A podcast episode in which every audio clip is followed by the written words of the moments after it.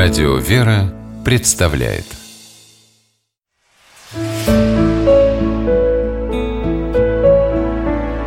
Пересказки.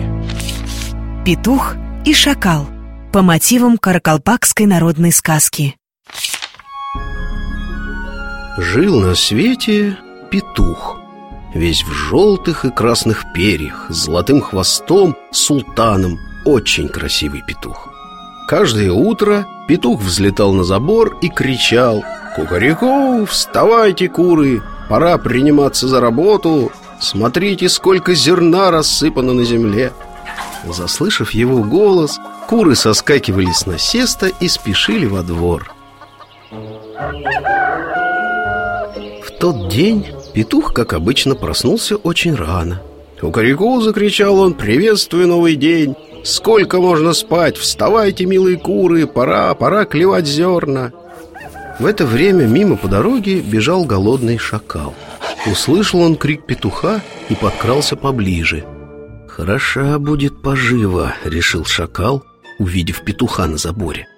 Шакал вежливо поклонился и спросил «Дорогой братец-петух, кого это вы так рано зовете? Я что-то не расслышал» «Я зову своих кур», — важно ответил петух. «Скорее бы они проснулись, надо спешить клевать зерна, а то солнце уже высоко» Шакал поклонился еще ниже и сказал медовым голосом «О, уважаемый из уважаемых петухов, слезайте с забора.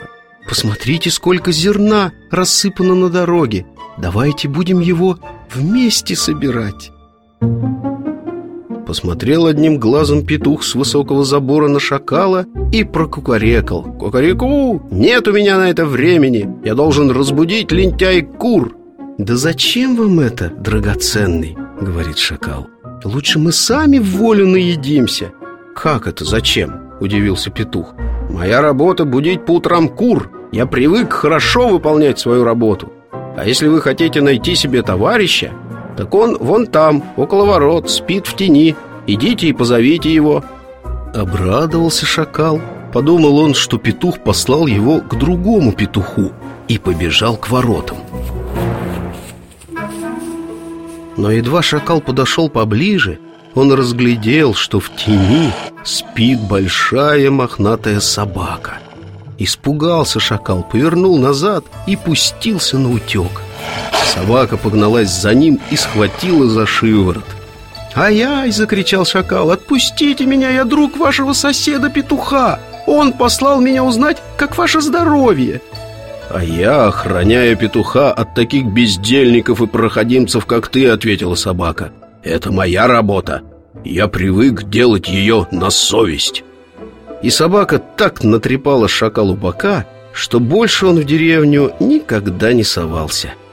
Казалось бы, что тут такого особенного? Хорошо выполнять порученное тебе дело. А ведь на этом и держится общее благополучие.